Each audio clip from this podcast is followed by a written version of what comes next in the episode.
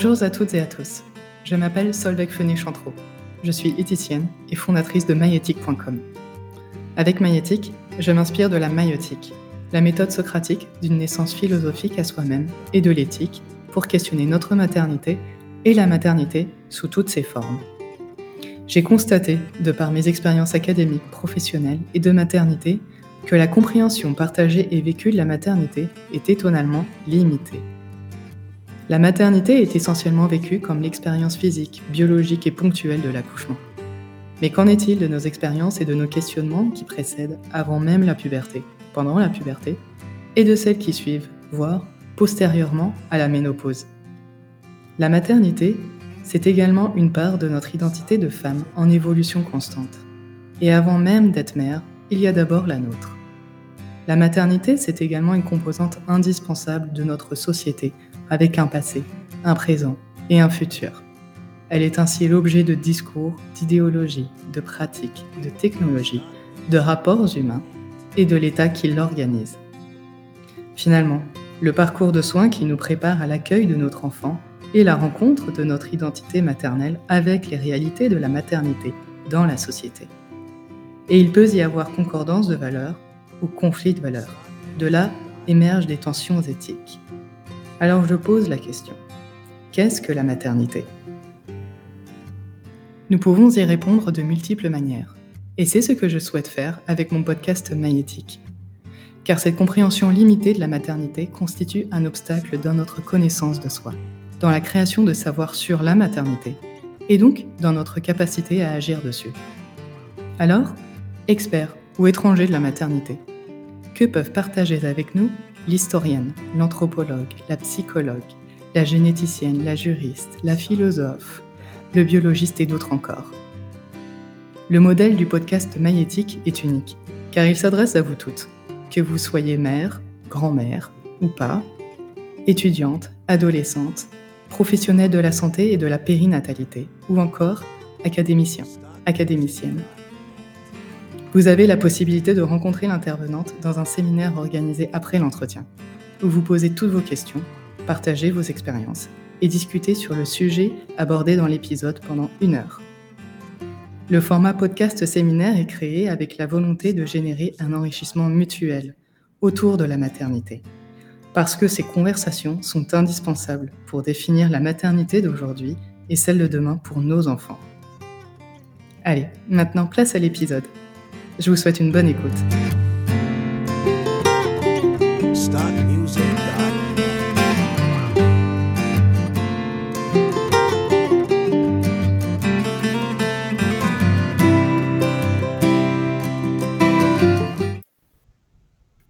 Bonjour, nous commençons la troisième conversation de Maïétique avec un entretien en présence de Yanis Constantinides. Euh, Yanis Constantinides est professeur de philosophie à l'école Boulle, d'éthique appliquée à l'espace éthique de l'Île-de-France, où j'ai moi-même étudié, et euh, d'humanité médicale à Paris 3. Euh, bonjour Yanis et bienvenue. Bonjour Solveig, merci, merci de m'avoir invité. Oui, merci à toi aussi pour ta participation et ton temps. C'est très apprécié. Euh, pour cet épisode, je laissé le choix du sujet euh, qui euh, sera ensuite discuté au séminaire le 16 mars de 20h à 21h30.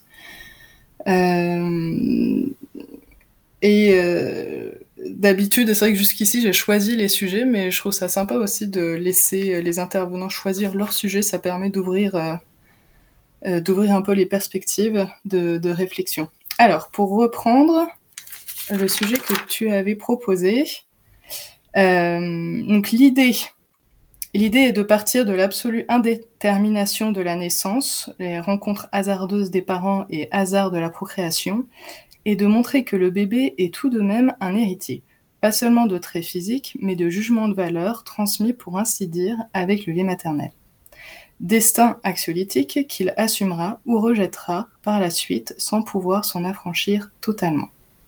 Voilà. Yannis, est-ce que, euh, voilà, est-ce que tu peux euh, nous expliquer pourquoi tu as choisi ce sujet-là et en quoi il t'a inspiré? Oui, bien sûr. Ben, hasard et destin, c'est une de mes vieilles questions, on va dire, la dialectique hasard-destin. Et je suis en train, alors c'est beaucoup dire parce que le, livre traîne depuis très longtemps, mais je suis en train, on va dire, malgré tout, d'écrire un livre sur le hasard euh, où l'idée euh, maîtresse, euh, alors ça s'appellera Le coup est parti tout seul. J'aime beaucoup ce, ce titre.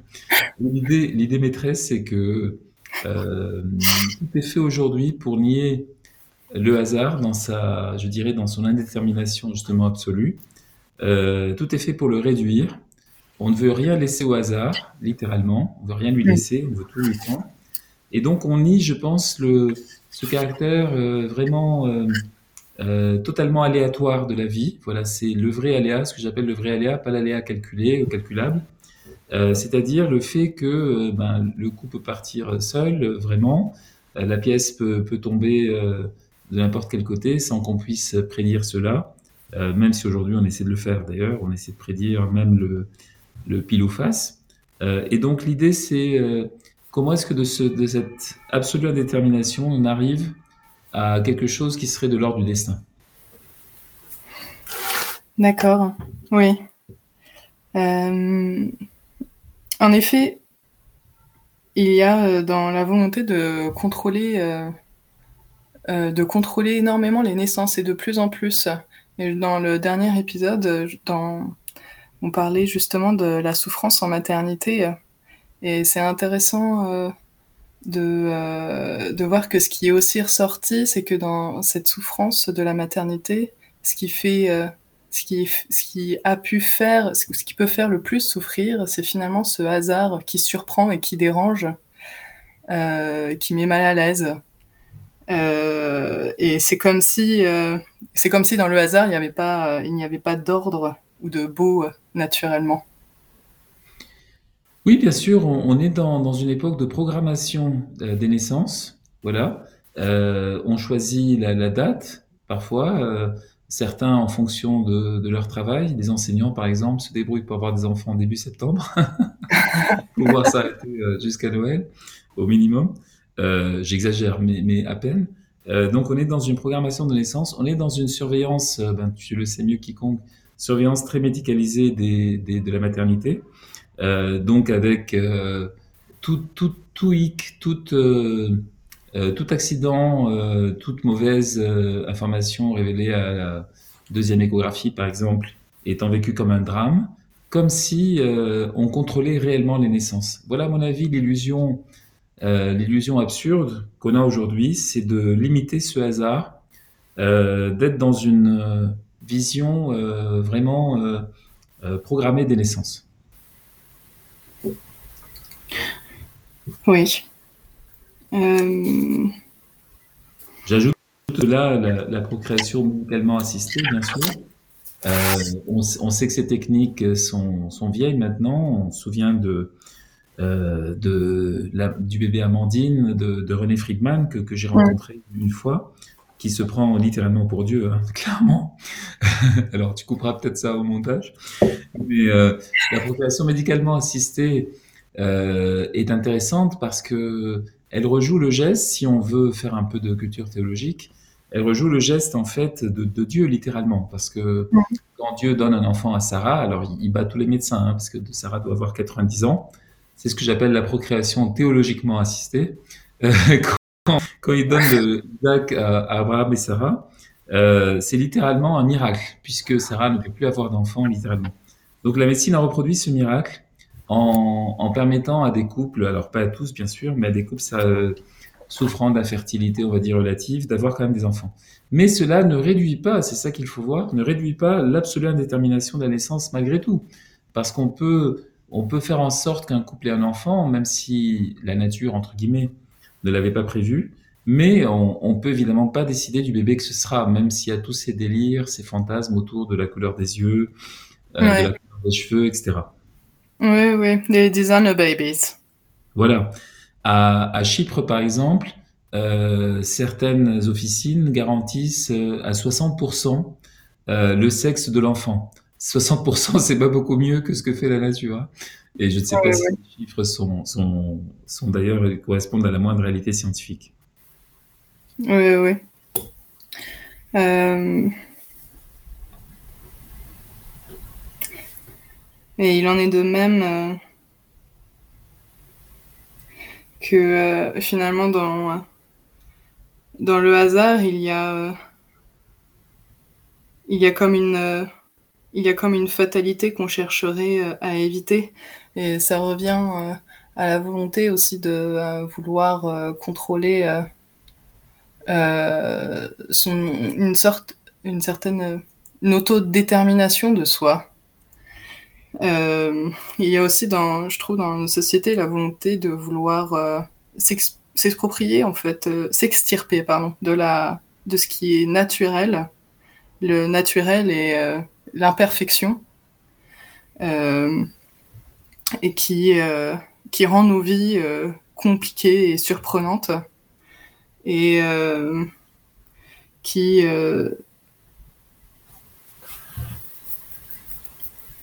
euh, euh, et qui nous amène à penser aussi l'autonomie et l'autodétermination de soi à des sens qui sont très extrêmes, à vouloir faire ce qu'on veut de son corps, par exemple, et dans la naissance, il y a aussi beaucoup de ça, on le voit dans, dans les naissances, à vouloir consentir pour tout, finalement.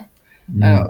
C'est quelque chose qui a beaucoup été euh, discuté, mais le consentement est libre et éclairé a eu a été un peu euh, utilisé euh, dans un certain excès où les femmes ont été encouragées à dire non à beaucoup de choses et à pouvoir déterminer toutes les parties de leur accouchement, alors qu'on sait que en pratique c'est plus compliqué, surtout quand il s'agit de la santé autant de la femme que du bébé. Et euh, qu'est-ce que... Euh, oui, je, suis d'accord. Je dirais que le, principal ennemi, c'est justement le hasard. C'est-à-dire que euh, tu, l'as dit, l'autodétermination, enfin le mythe de l'autodétermination, s'oppose à l'indétermination, puisque justement on cherche à, à, réduire le rôle du hasard. Bon, on a, on a toujours voulu contrôler les choses, bien sûr, pour se rassurer, pour avoir des repères, pour ne pas se dire qu'on est livré au hasard, parce que c'est un sentiment euh, assez, assez terrible, assez angoissant, bien sûr, mais euh, au, prix, au prix, je dirais, d'une euh, d'une auto-illusion, comment dire, d'une auto-hypnotisation, euh, où on, on, on, ne se rend pas compte de ce qui ne dépend pas de nous. Voilà. C'est mmh. l'expérience. Je dirais le hasard, c'est quand le hasard est malheureux que qu'il se fait bien sûr le plus remarquer. Les hasards heureux sont accueillis à bras ouverts, bien entendu. Mais le hasard malheureux, c'est le moment où justement euh, un, grain de sable, un grain de sable arrive dans notre programmation parfaite euh, et euh, nous oblige, voilà, c'est la chute d'une tasse, que sais-je, ou de petit accident qui nous oblige finalement à, changer de trajectoire, à changer de. C'est un peu comme dans, dans Épicure, le, le. Hein. Euh, c'est ce, petit, cette petite, ce petit écart que crée le hasard qui rompt l'harmonie apparente ou qui rompt la perfection géométrique. Voilà. Et euh, quand une, bien sûr, quand une naissance se passe bien, quand tout s'est passé comme prévu, ce qui est le plus souvent le cas, bien sûr, euh, personne ne s'interroge, bien sûr, sur euh, euh les hasards qu'on a potentiellement malheureux qu'on a pu éviter. Voilà. On appelle ça dans le dans le domaine du nucléaire, on appelle ça les, presque accidents. Voilà. Quand on reste dans le presque accident, bien sûr, et que ça se termine bien, personne n'y pensera réellement après, sauf peut-être la, la, mère euh, un peu, un peu traumatisée par le, le, presque accident. Mais dans le nucléaire, voilà ce qui est intéressant, c'est ça que c'est de la sécurité maximale, euh, quoi qu'on en dise. Dans le nucléaire, on fait une enquête sur le presque accident pour savoir comment on s'est mis dans cette, euh, dans cette difficulté-là. Donc, on, on, reconnaît finalement, on reconnaît le, la force et le, le poids du hasard. Mais je pense que euh, l'être humain qui nie toute forme de hasard, euh, voilà, un peu comme le personnage de, Thomas Bernhardt dans Maître ancien, qui programme sa vie à, la, seconde près, qui fait tous les jours la même chose pour se rassurer. Euh, évidemment, l'imprévu finit par, euh, par se, se, produire sous la, forme de la femme, et donc il est obligé de bousculer sa routine. Voilà. c'est ce, c'est ce petit euh, caillou dans la chaussure, cette petite, ce petit écart qui, qui, euh, qui fait partie de la vie, bien sûr, mais qui est si mal vécu aujourd'hui. Oui. Et alors, tu parlais donc de l'absolue indétermination de la, de la naissance entre donc, rencontre hasardeuse des parents et hasard de la procréation. Mais alors, j'ai trouvé ça intéressant en effet parce que là ici, euh, ça amène euh, tout de suite l'idée que euh, on ne choisit pas sa famille. Et cette expression qu'on se, qu'on peut se répéter souvent entre amis quand on se plaint de sa famille et des problèmes familiaux. On eh ben, on choisit pas sa famille, mais on peut choisir ses amis.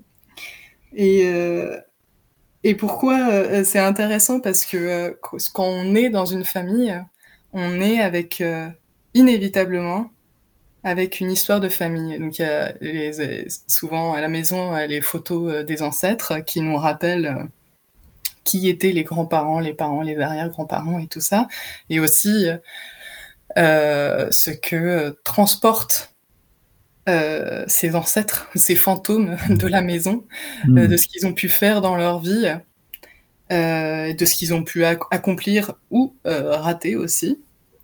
Et euh, de là se positionne aussi euh, un destin, justement, pour euh, ce, nouvel, ce, nouvel, ce, nouvel enfant dans la famille, ce nouveau descendant dans la famille. Et que pour cet enfant-là se joue déjà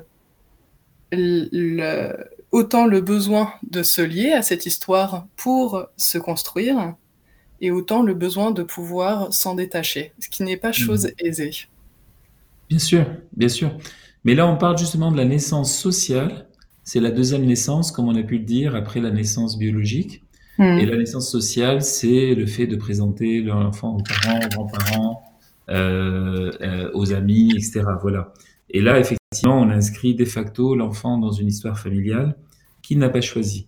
Mais si l'ado, comme tu le disais, si l'ado un petit peu euh, fâché avec ses parents dira on choisit pas ses parents, euh, la formule inverse est, correcte aussi. On ne choisit pas ses enfants non plus. Euh, on choisit d'avoir des enfants, plus ou moins, parce que ça peut être aussi euh, une décision dictée par l'alcool ou, par, un moment d'égarement. Mais, sérieusement, même si on choisit d'avoir des enfants, même si on a un désir d'enfant très fort, on peut pas avoir le désir d'un enfant en particulier. Ça, n'existe pas. On peut après être, ravi de ses enfants, bien entendu. Euh, c'est dans le meilleur des cas, c'est parfait. Euh, et puis on, peut s'y résigner, bien sûr aussi. Hein.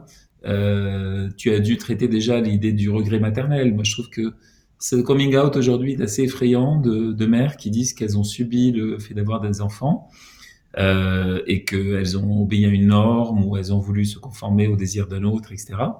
Mais voilà, je pense que une fois l'enfant né, c'est quand même terrible pour lui d'entendre que qu'il n'a pas été euh, souhaité ou voulu. Mais euh, on choisit pas ses, enfants au sens de c'est toujours ce point d'interrogation. Et je pense que le monde de l'échographie aujourd'hui, qui est très scénarisé, on fait des échos 3D, etc., qu'on vend à, prix d'or, bien sûr, à des parents gogo. Euh, le, le, le, moment de l'échographie, c'est justement la découverte ou la prédécouverte euh, de cet enfant. Voilà, là encore, on réduit la part de hasard. Euh, on fait une simulation euh, électromagnétique pour que les, parents puissent voir leur bébé, entendre son cœur, tout ça.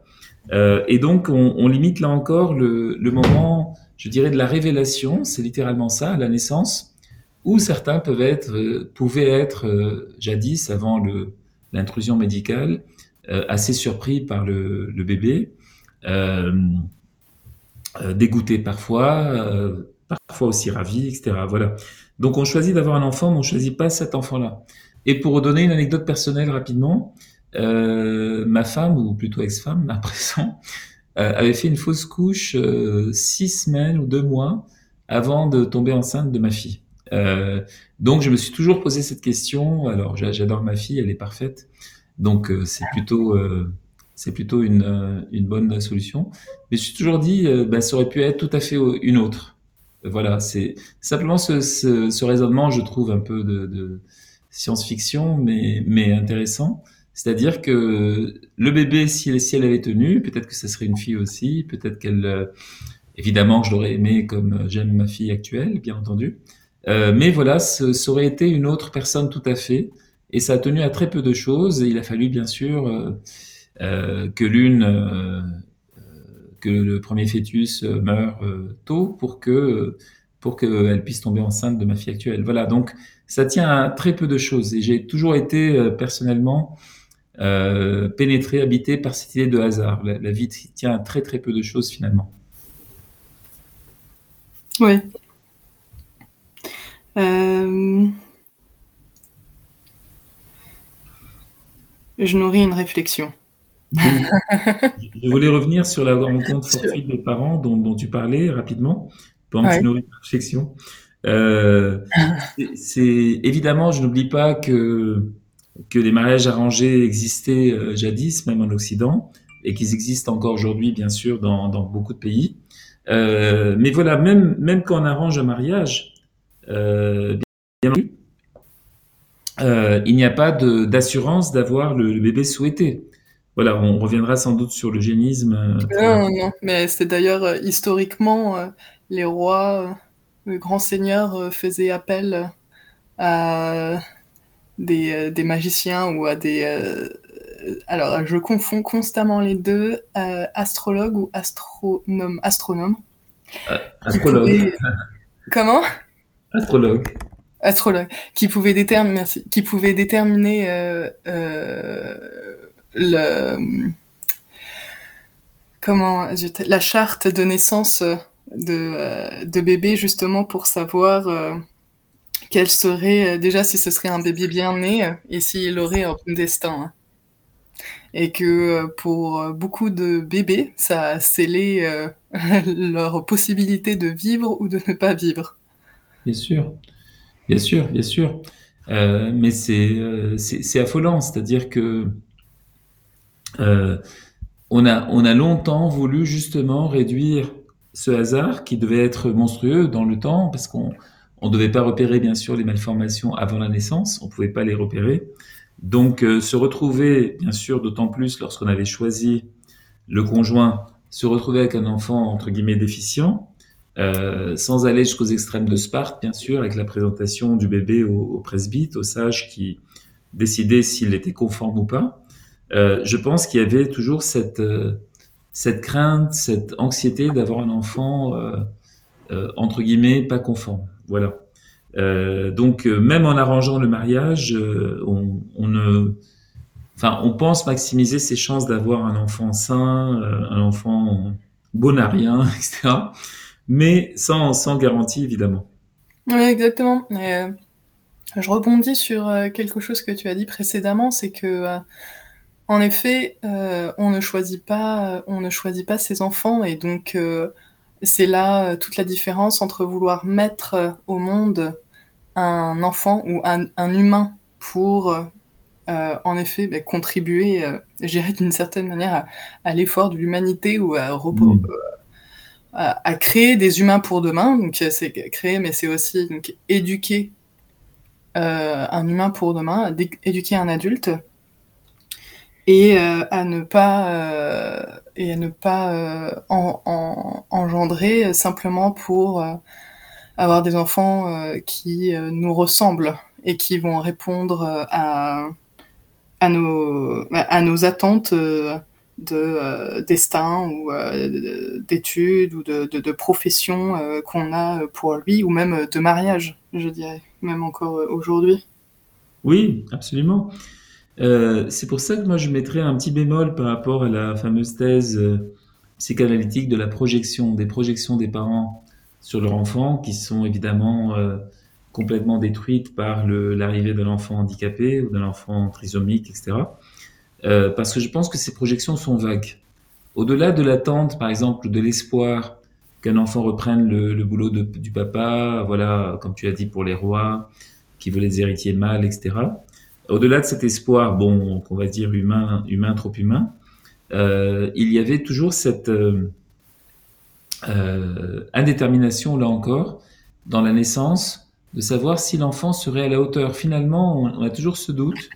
Est-ce que l'enfant sera à la hauteur de, non pas des projections, parce que je pense qu'on ne peut pas avoir de projections précises, mais à la hauteur des espérances placées en lui?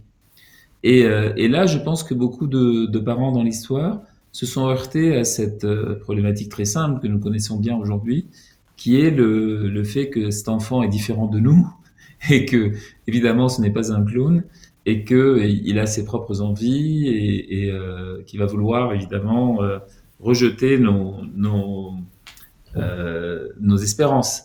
Euh, et, et, je dirais même pour conclure là-dessus, même si l'enfant finit par reprendre le, le, travail de papa, ce qui est toujours possible bien sûr, ce qui est confortable, ce qui, ce qui est la voie royale, etc. Euh, ça ne veut pas dire qu'il est, euh, est le même que lui. Voilà, je pense que c'est un moment il il a renié peut-être un peu de sa spécificité pour euh, choisir la, conformité. Voilà. Je, raconte une anecdote très rapidement. Au Liban où j'ai grandi, il y avait un, euh, un jeune homme de, mon âge qui qui voulait absolument pas reprendre le travail de, papa, qui était qui avait une entreprise qui marchait bien et, et lui souhaitait la laisser à son fils, bien sûr une entreprise de lavage de vitres. Et comme les, les vitres étaient souvent cassées au Liban, il y avait beaucoup de travail. Et, euh, et donc, euh, le fils, pour échapper à ce destin, justement, qui lui paraissait trop, euh, trop terne, lui qui voulait, euh, il voulait découvrir la littérature, il voulait écrire, voilà. Il vient à Paris où il vit chichement parce que le père lui avait coupé les fonds. Euh, il travaille, il fait des petits boulots pour survivre, etc. Bref, il y passe 3-4 ans à vivoter, puis il, re, il rentre au Liban il reprend toujours pas le travail du père, mais, alors c'est presque trop beau pour être cru, mais c'est la vérité, mais il ouvre une entreprise concurrente de lavage de vitres pour euh, euh, reprendre un peu le marché de son père. Et là, enfin, on, a tous trouvé ça très drôle parce que finalement, il accomplissait la prédiction du père, euh, tout en tout en s'en écartant euh, du point de vue de voilà de, de, la dépendance, on va dire, de la soumission autoritaire. Et, et cela rappelle d'ailleurs un, un, bon mot de Václavic, Paul Václavic, de l'école de Palo Alto, qui, qui, raconte dans un livre euh, cette anecdote d'une mère atroce euh, qui tourmentait ses deux garçons qu'elle élevait seule et leur, elle leur disait à tout bout de champ, euh, parce qu'ils faisaient des bêtises, etc., qu'ils allaient, tous les, qu'ils allaient tous les deux finir à l'asile. Et en effet, l'un d'eux est devenu fou et l'autre psychiatre. Donc ils ont tous les deux fini à l'asile. Mais voilà, pour dire que cette anecdote se non è vero è ben trovato, n'est-ce pas? Cette anecdote, en tout cas, est, intéressante parce que la prédiction, comme tu parlais d'astrologie tout à l'heure, la prédiction des parents confine à l'astrologie, c'est-à-dire, voilà, c'est bouteille à la mer, mais évidemment, il y a des prophéties autoréalisatrices et il y a des prophéties, bien sûr, que l'enfant, pour diverses raisons, après avoir dit non, etc., peut vouloir réaliser quand même pour, euh, pour plaire à ses parents, pour, euh, par confort, comme je l'ai dit, etc. Oui. Alors justement, est-ce que euh, c'est... Euh, euh, je, je, rebondis sur la, la, première histoire que tu as racontée avec cet ami au Liban qui veut pas reprendre l'affaire de, de, son, de son père. Donc alors d'un côté, moi j'entends aussi l'Oedipe finalement. Uh -huh.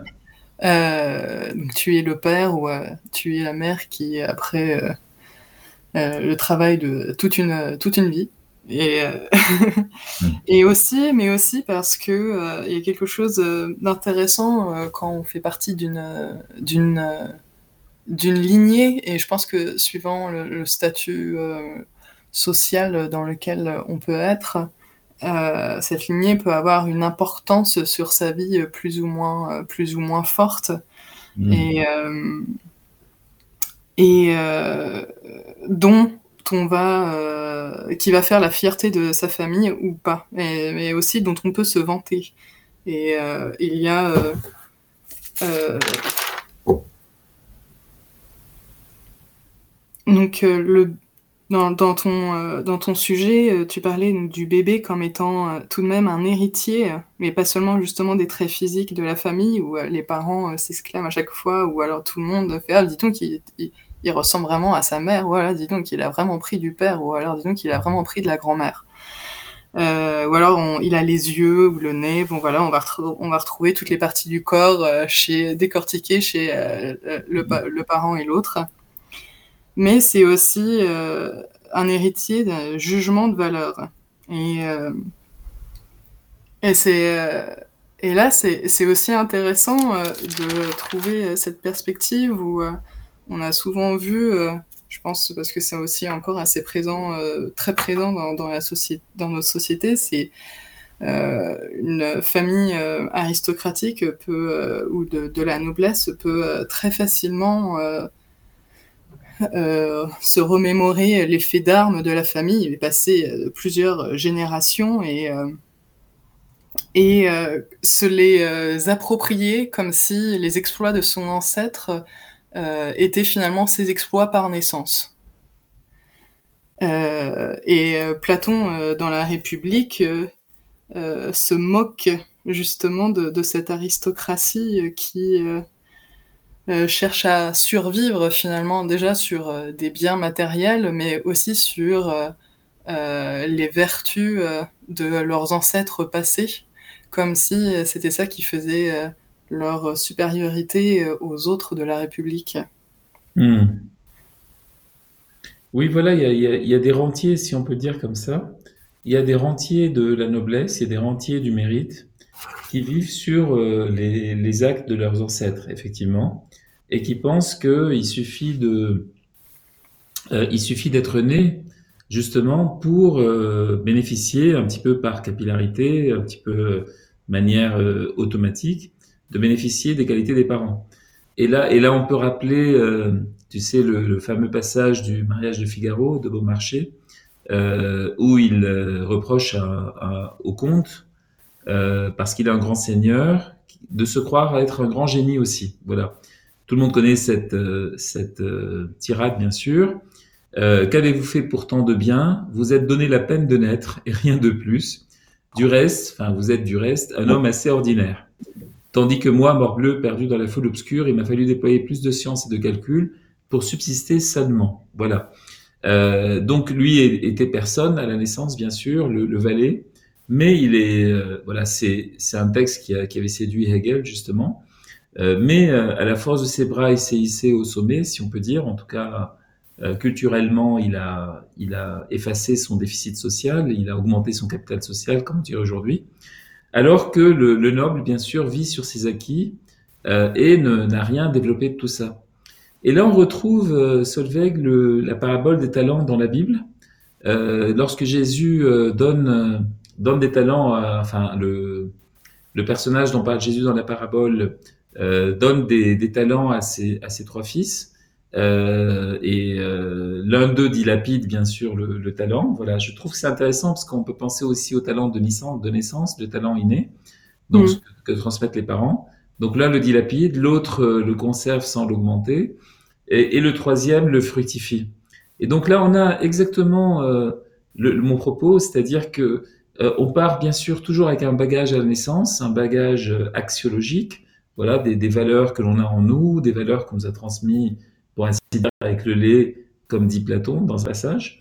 Euh, et donc, qu'en faisons-nous? Voilà. On peut ne rien en faire, bien sûr. Voilà, c'est le cas du, du conte dans, le Figaro, dans l'âge de Figaro. On peut évidemment euh, simplement se maintenir, maintenir ses acquis, mais voilà, c'est, on ne jette pas la lance plus loin. Finalement, c'est un peu décevant. Ou bien fructifier, bien sûr, cet héritage. Voilà. Euh, c'est finalement à l'enfant, ça c'est la responsabilité de l'enfant, ce n'est plus du, registre des parents, simplement le registre incitatif, on va dire, mais c'est la responsabilité de l'enfant de porter cet héritage et, et de, le, porter plus loin, de, faire quelque chose de ce qu'on lui a donné. Oui, exactement. Et pour faire quelque chose de... Euh, c'est là aussi... Euh, euh, pour faire quelque chose de ça, il faudrait justement, d'une part, la possibilité, donc, déjà de, recevoir euh, ce fruit-là. Donc, il y a aussi un devoir, euh, d'une certaine manière, des parents de transmettre quelque chose, de, transmettre euh, quelque chose à l'enfant et qui permet et de laisser à cet enfant la liberté de d'une certaine manière le, le, mot est peut-être un peu trop fort mais d'une certaine manière de transcender ce que ses parents lui ont lui ont transmis Bien sûr, c'est toute la problématique d'ailleurs de, des, des, des, premiers dialogues de Platon, c'est-à-dire comment, comment est-ce qu'on transmet la vertu? Est-ce qu'on peut déjà la transmettre? Est-ce qu'on peut enseigner la vertu? Euh, Et, si, c'est le cas, comment le faire? Euh, Pour ma part, je dirais que euh, on sait, on sait souvent pourquoi les enfants tournent mal. C'est des mauvais parents, c'est des parents qui s'en occupent pas, etc. Voilà. On, sait pertinemment pourquoi une mauvaise éducation produit euh, évidemment des, mauvais fruits. En revanche, on peut jamais être assuré, c'est ça un petit peu la complexité de l'éducation, je trouve, pour ma part. On peut jamais être assuré de bien faire les choses. On, on, on, le sait quand elles sont mal faites et, et l'enfant le, le, saura très tôt, enfin assez tôt. Mais euh, il est difficile de savoir si on a si on a très bien fait les choses sachant que des enfants élevés dans la même famille vont réagir différemment à la même éducation. Donc ça prouve qu'il y a cette indétermination encore dans la gestion, si je puis dire, de l'héritage. Euh, et Platon disait la chose suivante justement dans, dans ces dialogues où, où, vraiment il s'interroge sur cette difficulté à, à transmettre la vertu. Euh, excuse-moi Yannis, c'est quel euh, dialogue? Alors c'est notamment le Ménon. Le Ménon euh, commence par cette question, la vertu s'enseigne-t-elle On trouve ça aussi dans le premier Alcibiade, c'est vraiment le dialogue de jeunesse, les premiers dialogues de Platon. Et cette question n'a pas de réponse, c'est ça qu'il faut euh, noter aussi chez Platon. Platon, cette question reste aporétique. Platon ne donne pas de réponse à cette question que je devine, que je pense moi être dictée par l'angoisse. Parce que tout le parcours personnel de Platon, euh, dans la République, la Calipolis bien sûr, mais aussi dans ses voyages en Sicile, lorsqu'il s'est compromis avec des tyrans, en, espérant voir en eux des, rois philosophes, voilà. Mm. Euh, avant notre, notre roi philosophe actuel, le vrai Emmanuel Macron, bien sûr. Euh, eh bien, il, Platon, la question de Platon, c'est euh, comment faire en sorte de produire une engeance de qualité, voilà, des, mm. Mm. Des, euh, des, des, bons citoyens pour la cité qu'il espérait. Voilà, comment, comment les, produire, les produire? Alors, on a, on a souvent critiqué euh, l'eugénisme de Platon, et c'est vrai que de l'eugénisme d'une certaine manière. Euh, Platon s'est beaucoup inspiré de Sparte, bien sûr, dans, dans la République, mais euh, c'est un eugénisme au service de l'excellence, je dirais, euh, non pas raciale, euh, comme ce sera le cas au 19e, 20e siècle, mais de l'excellence du point de vue de ce que l'homme, ce que l'homme peut devenir au maximum, on va dire. Voilà. Au mieux, oui, dans le, au dans le bien. Au mieux, exactement. Euh, si on voit bien le, les gardiens dans la République, alors euh, on, met, on, mettra au, au, mérite de Platon que c'est la foi des hommes et des femmes.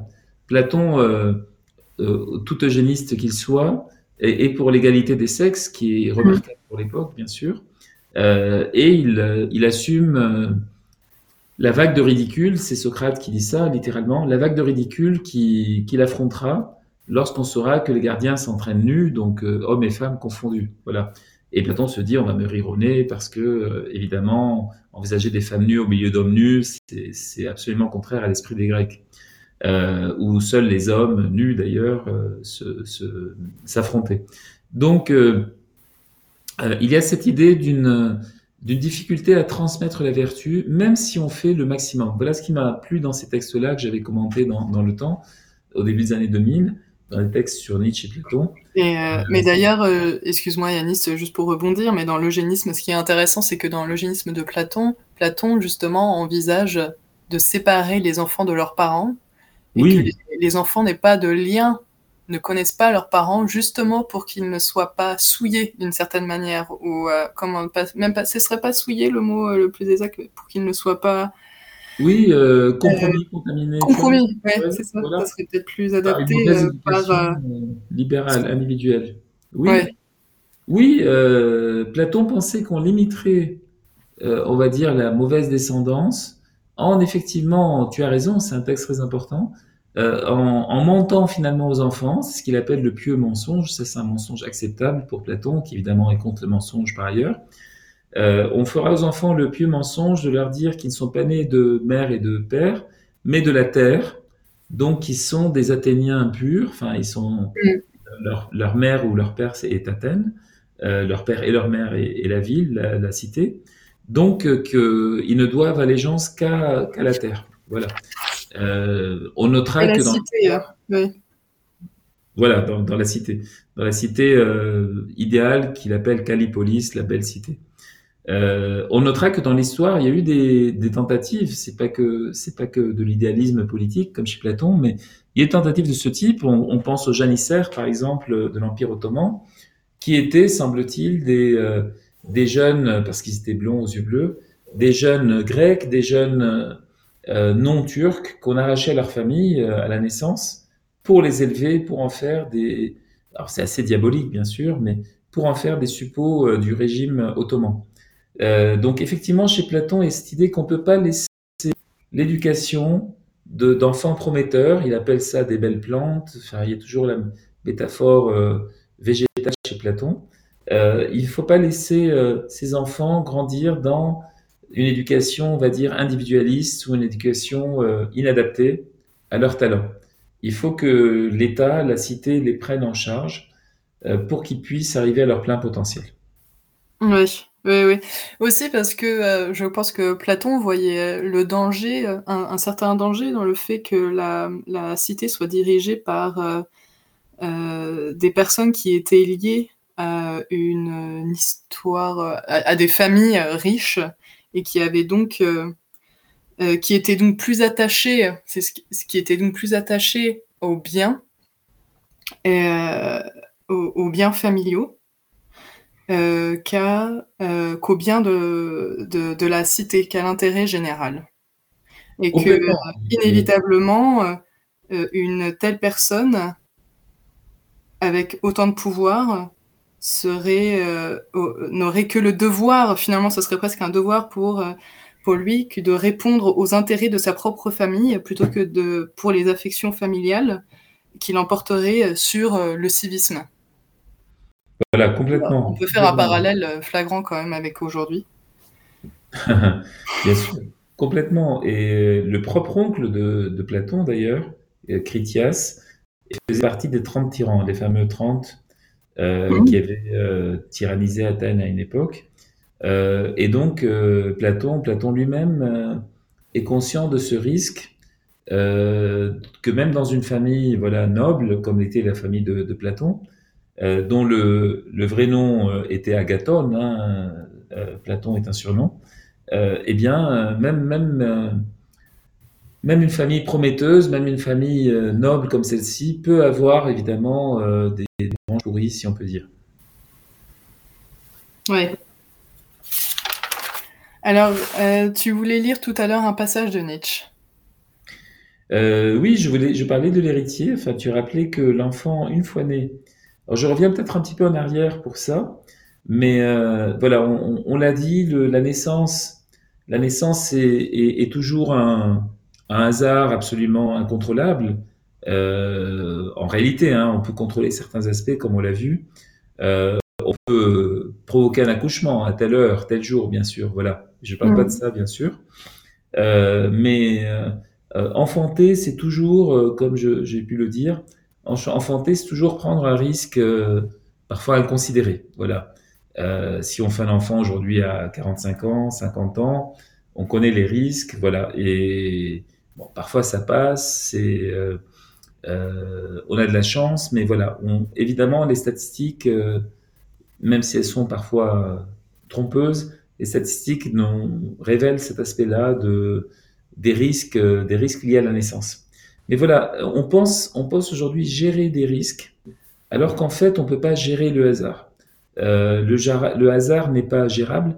Et, et, je pense pour ma part que le fait de parler de risque est une manière d'édulcorer le hasard, parce que le risque est par définition prévisible, en tout cas peut être prévu, peut être euh, étudié, etc. Voilà, on a, on a fait ça, euh, on fait ça depuis au moins, au moins 30 ans. Ulrich Beck avait écrit sur cette théorie du risque. Euh, mais euh, ce n'est pas tant un risque ici, mais un hasard incontrôlable. C'est-à-dire, encore une fois, lorsqu'on lorsqu'on fait un enfant, euh, on n'a aucune idée de ce qu'il peut devenir. Alors, on a des espoirs, bien sûr, on a des, des attentes. Comme j'ai dit, des projections vagues, pas des projections très précises, sauf pour euh, le, les, les, études qu'on souhaiterait qu'il fasse ou le métier qu'il qu'il qu'on souhaiterait qu'il euh, qu'il adopte, etc. Euh, mais l'enfant peut toujours euh, devenir idiot, voilà, c'est le risque hein, quand on fait un enfant. On peut avoir un enfant moins intelligent que soi. Euh, tu connais forcément Mathilda de Roald qui est censurée désormais par les, les woke, les wokistes. Euh, dans Mathilda de Roald cet, cet, enfant qui est né dans une famille de, de, de débiles, on va dire, de grands idiots, Et donc, elle souffre, bien sûr, parce qu'elle aime lire, etc. Mais il y a l'inverse aussi, c'est-à-dire, il y a le, il y a l'enfant idiot dans une famille euh, intelligente ou d'un couple intelligent. Voilà, je pense que même si on aime cet enfant, bien sûr, même si on, on fera le maximum pour lui, bien sûr, etc., il y aura toujours cette, cette petite déception d'avoir un enfant qui finalement, malgré le talent des parents ou le talent combiné, euh, eh bien, est en deçà des attentes. Euh, imagine d'ailleurs si, si un jour un de nos enfants se retrouve au Marseillais à Rio ou euh, les, les, les, habitants d'Uppsala en, en, Californie, je ne sais pas si y a ces émissions-là en Suède aussi. Euh, imagine le choc pour nous si, si notre enfant fait euh, quelque chose d'absolument euh, dégradant comme cela.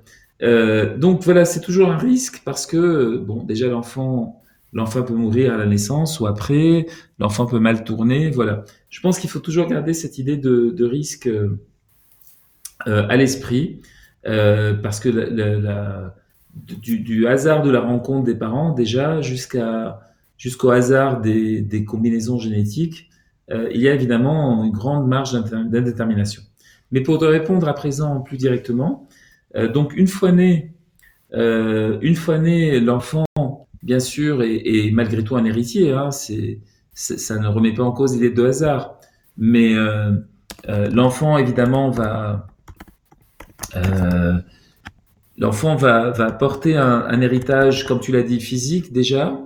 Euh, il ressemble en général, hein, pas toujours d'ailleurs, mais il ressemble, il ressemble à, ses parents. Euh, il va porter aussi des, ça c'est moins amusant, peut-être des maladies héréditaires ou des, troubles génétiques que les, qui affectent les parents. J'ai discuté ce midi avec un, pédiatre spécialiste en nutrition qui insiste beaucoup sur la prédisposition génétique à l'obésité. Et là, évidemment, on n'a pas choisi, on choisit pas cette, euh, euh cette famille et, pas non plus ces maladies.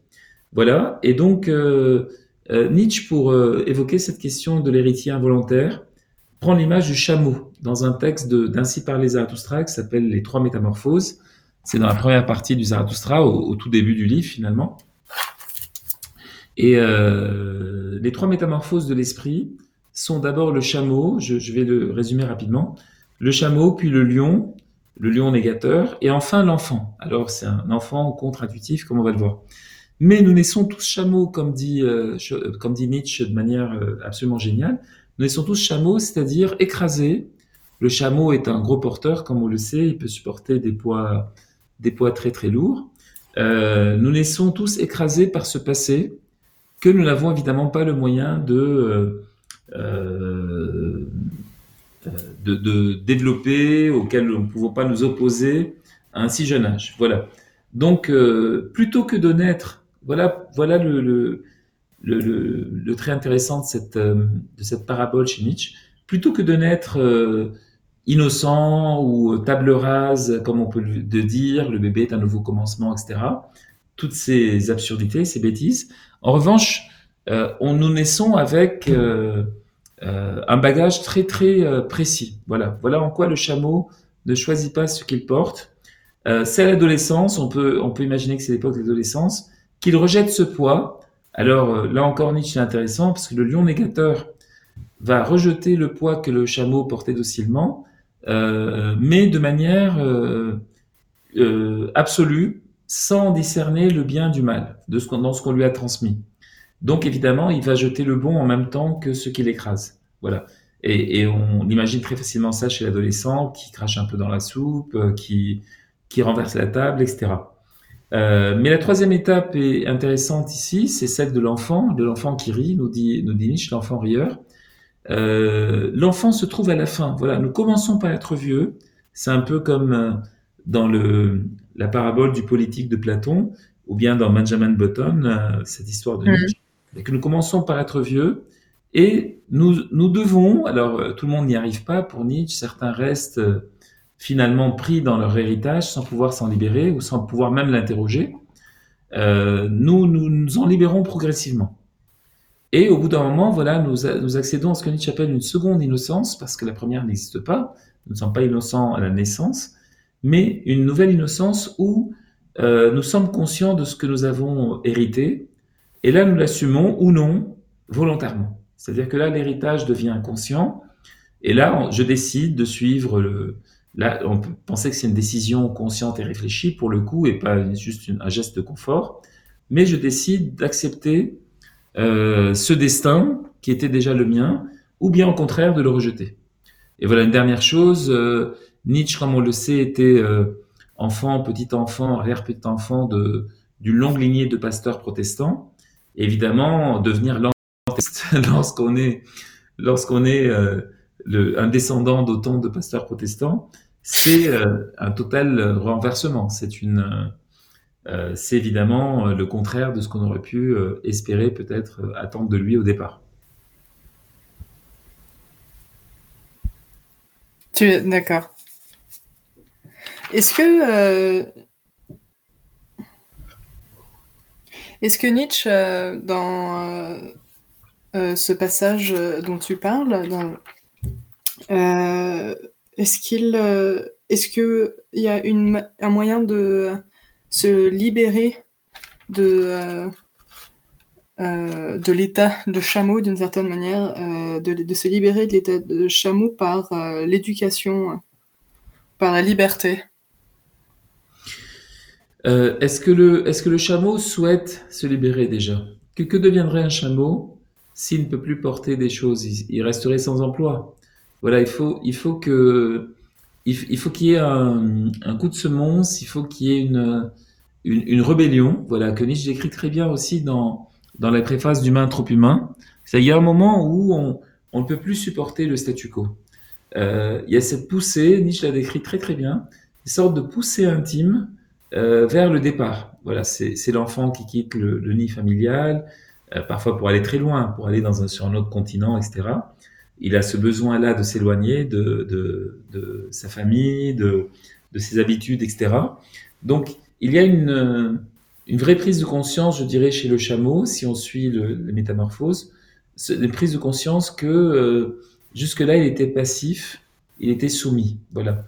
Que, finalement, il ne portait pas volontairement ce qu'il portait, mais qu'on lui avait imposé cette charge. Oui, je vois.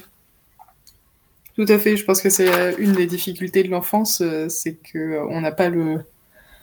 Il y a beaucoup l'enfant subit beaucoup ce qu'il vit. il a très peu il n'a pas la possibilité d'agir dessus comme un adulte peut agir sur son quotidien ou son présent. Bien sûr, moi je pense souvent à ça quand je vois des, des gens entraîner des enfants de 2-3 ans. voilà, l'enfant, l'enfant évidemment ne sait pas où il va. Euh, n'a sans doute pas envie d'y aller. Euh, et donc, euh, effectivement, on, fait subir. Alors, si on est des parents intelligents, si on l'emmène à l'opéra, tout va bien. Mais si on l'emmène au McDo ou si on l'emmène au, Parc des Princes, etc., évidemment, l'enfant finira par penser. Ça, c'est une époque, enfin, je dirais jusqu'à l'adolescence. L'enfant pense spontanément que ce que font ses parents est bien pour lui. Et, c'est au moment où il se mm-hmm. c'est le moment où il se dit mais attends, est-ce que c'est vraiment dans mon intérêt que là la, rébellion commence à, à, sourdir. Euh, est-ce que le lion c'est euh, c'est cet adolescent euh, rebelle ou enfin rebelle? Qui conscientise oui, je pense que c'est une étape. Nietzsche a souvent, dans, les trop humains 1 aussi, dans la préface, a souvent montré que c'était une étape, euh, cette, euh, cette révolte où on renverse la table, euh, où on, euh, on jette un pavé dans la mare, on s'éloigne sans, sans revenir, ou sans avoir la volonté de revenir au départ. C'est une étape où on a besoin de se libérer. Voilà. N'importe où sauf ici. Voilà ce que se dit l'esprit libre, dit Nietzsche. Euh, il faut absolument euh, prendre ses distances, s'écarter. c'est comme une mesure de sauvegarde, voilà, au début. Donc, un, je dirais en termes modernes, c'est une sorte de mécanisme de défense, le lion, mécanisme de défense de rejeter euh, ce qu'il a subi jusque-là. Donc, il y a une prise de conscience, tu as raison, conscientisation, mais encore imparfaite. C'est-à-dire qu'il souffre encore de, de ce rejet. Il, euh, il éprouve encore un peu de culpabilité euh, dans le fait de s'éloigner de tout ce qu'il a aimé jusque-là. Il ne comprend pas pourquoi il éprouve ce besoin en fait de s'écarter. D'où la dernière étape de l'enfant rieur, qui est capable de rire de son propre sort. Voilà, là il est réconcilié avec son, héritage, il ne subit plus, il n'a pas non plus, il n'a, il n'a plus non plus d'animosité. Ça, je trouve ça c'est très important. Il, il, faut parfois pardonner à nos parents, comme, comme on dit. Euh, il n'a plus d'animosité envers ses parents. C'est-à-dire, il, comprend que, étant qui ils sont, ils n'avaient pas d'autre choix que de faire ce qu'ils ont fait avec lui. Voilà, je pense que ça, c'est l'aspect euh, de lucidité que doit avoir un enfant. Et après, ils doivent aussi avoir le courage de se dire, mais étant moi différent, étant qui je suis, je ne suis pas obligé de reproduire euh, le schéma, le schéma parental. Voilà. C'est dans cette euh, prise de conscience réelle, cette fois claire, de ce qui s'est passé, qu'il peut s'en affranchir réellement. Et pas, et pas simplement théâtralement comme le lion. Oui. Donc une certaine douceur d'âme doit se construire. Et euh, je pense que ça peut se faire qu'à partir euh, euh, du moment où on a conscience de cette liberté qu'on a par rapport justement aux liens familiaux et, et, aux affections familiales. Pense que tant qu'on n'a pas conscience de cette liberté et qu'on n'est plus qu'on a la possibilité en fait d'être autonome et de se donner au sens conscient ses propres lois et euh, de faire bon usage euh, de sa liberté, mais euh, qu'on peut qu'on peut se libérer, qu'on peut grandir, qu'on peut mûrir, qu'on peut changer, qu'on peut muer aussi d'une certaine manière. Et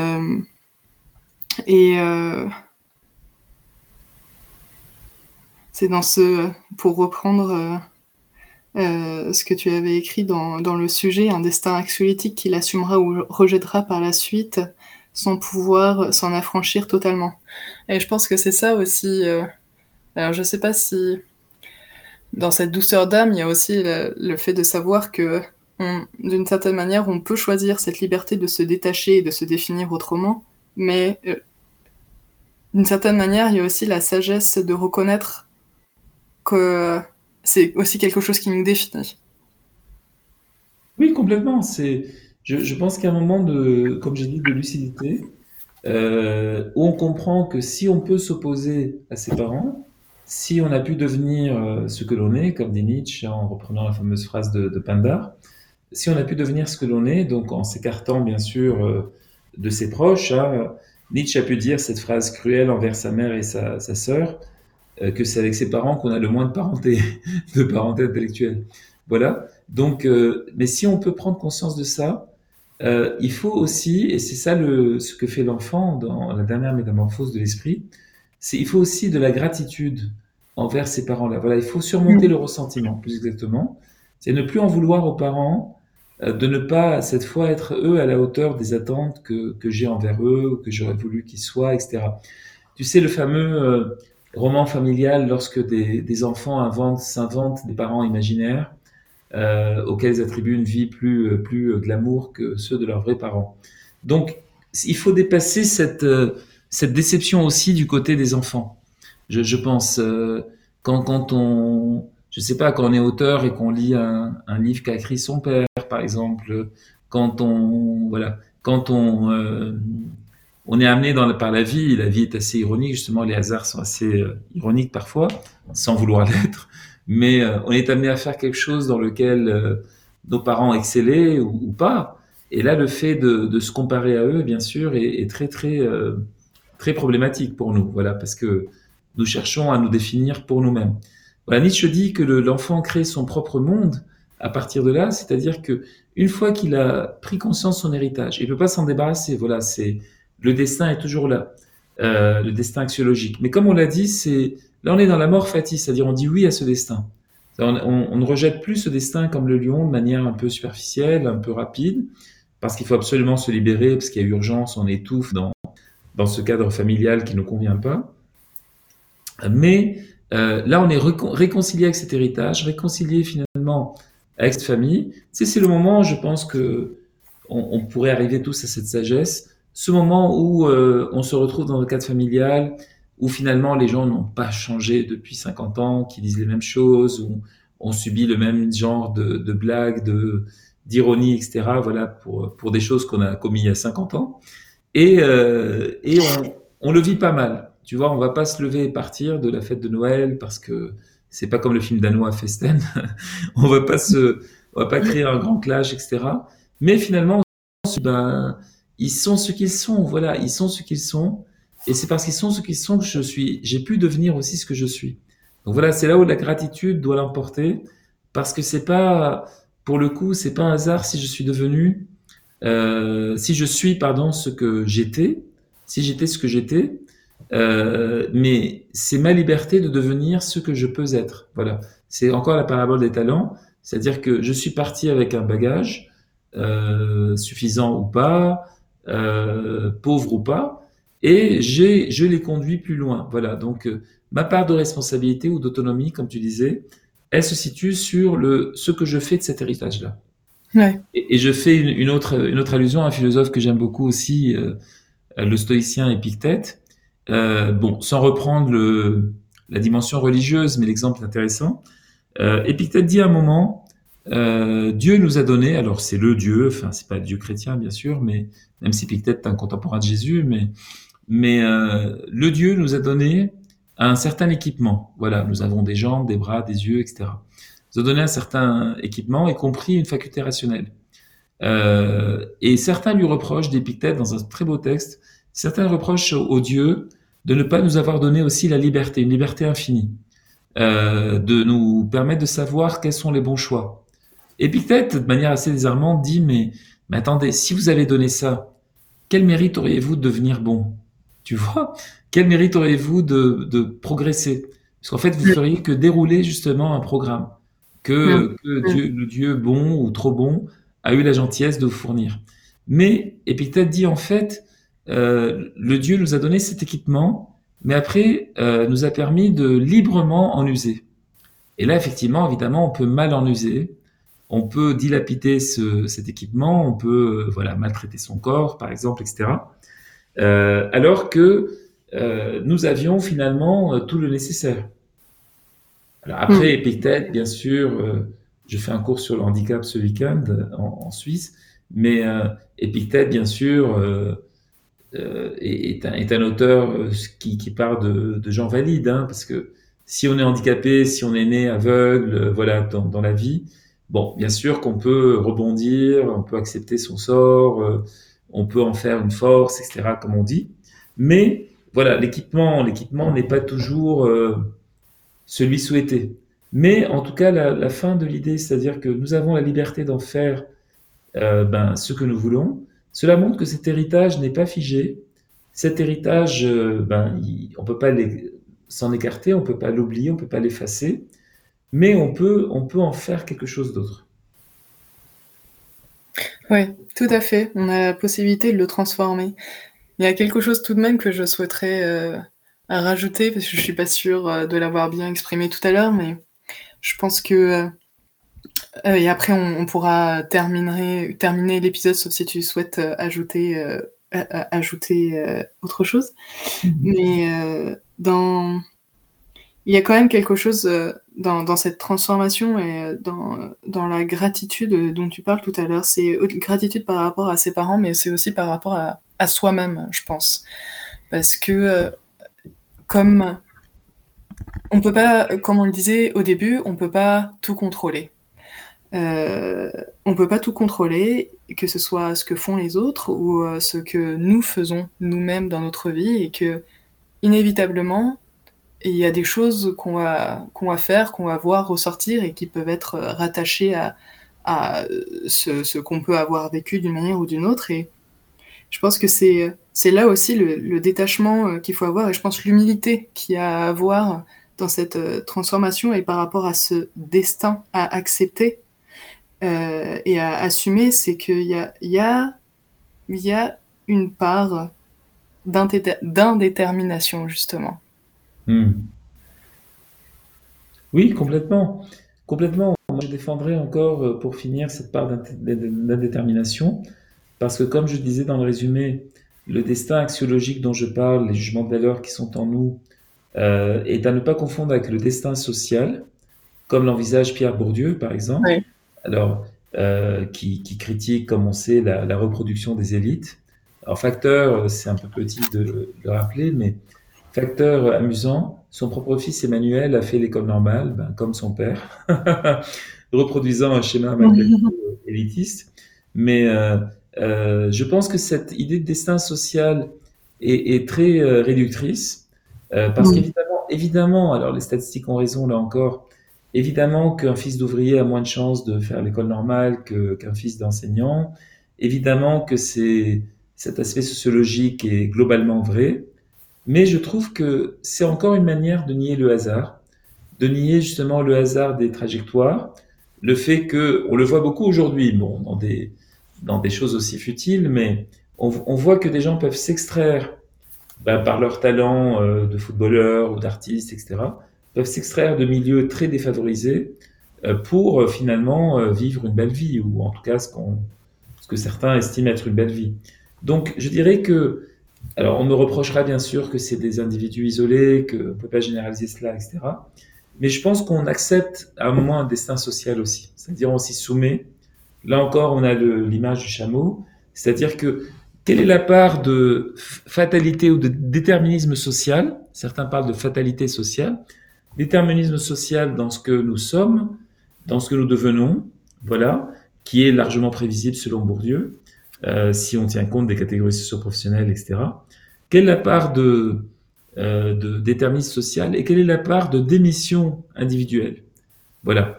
Alors là encore, euh, sans vouloir jeter la, la pierre à des gens qui sont qui sont maltraités, qui sont mal nés, si on peut dire rapidement, maltraités par la vie déjà, qui n'ont pas la possibilité, comme nous peut-être, de nous extraire de, de conditions difficiles. Mais euh, pour ma part, je refuse de, de nier cette petite marge de liberté individuelle, voilà, qui est écrasée, je trouve, dans le déterminisme social, dans toutes les discussions de Bourdieu sur le capital, le capital social, le capital symbolique, etc. Euh, qui, qui, sont vrais bien sûr, mais qui sont aussi maintenus, maintenus par euh, ben, l'acharnement de certains à sauvegarder leurs privilèges et la, la résignation peut-être trop rapide des autres. Voilà. Euh, et je pense que ce qui est triste dans cette configuration destin social, c'est qu'aujourd'hui, on le voit dans les nombreuses manifestations qu'il y a en France, aujourd'hui, quand certains retrouvent cette verve anti-riche ou cette, euh, ce goût de la, de la lutte des classes, euh, on sent justement ici un peu de ressentiment. C'est-à-dire que euh, ben les autres, euh, on retrouve le marché, les autres ont juste eu de la chance de naître mieux que nous. Voilà, il y a une chance de, il y a une chanson de NTM là-dessus sur ceux qui sont bien nés et ceux qui sont mal nés. Alors, tout ça est vrai, mais réducteur. C'est-à-dire, je pense que euh, même si on est mal né, même si euh, on a eu des mauvais hasards qui ont présidé à la naissance, voilà, tout n'est pas naissance. C'est là où on retrouve l'indétermination malgré le destin. Tout n'est pas joué à la naissance. Beaucoup de choses peuvent survenir encore. Des hasards euh, favorables cette fois peuvent compenser un destin, surtout le travail de la personne, un destin malheureux, voilà, un destin préécrit, et, nous sortir justement de ce, déterminisme social. D'accord, merci beaucoup pour euh, ce dernier complément qui euh, ajoute de la matière à discuter pour le séminaire qui aura lieu donc le 16 mars. Est-ce que ça te va qu'on termine sur, sur ça? Oui, très bien, oui, oui, terminons, terminons là-dessus. Voilà, parfait. très bien. je te remercie beaucoup pour ton, pour ton intervention.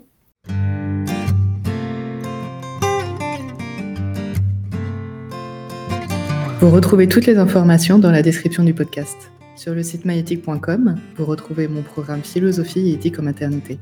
C'est un accompagnement et une préparation à votre accouchement, autant celui de votre enfant que du vôtre.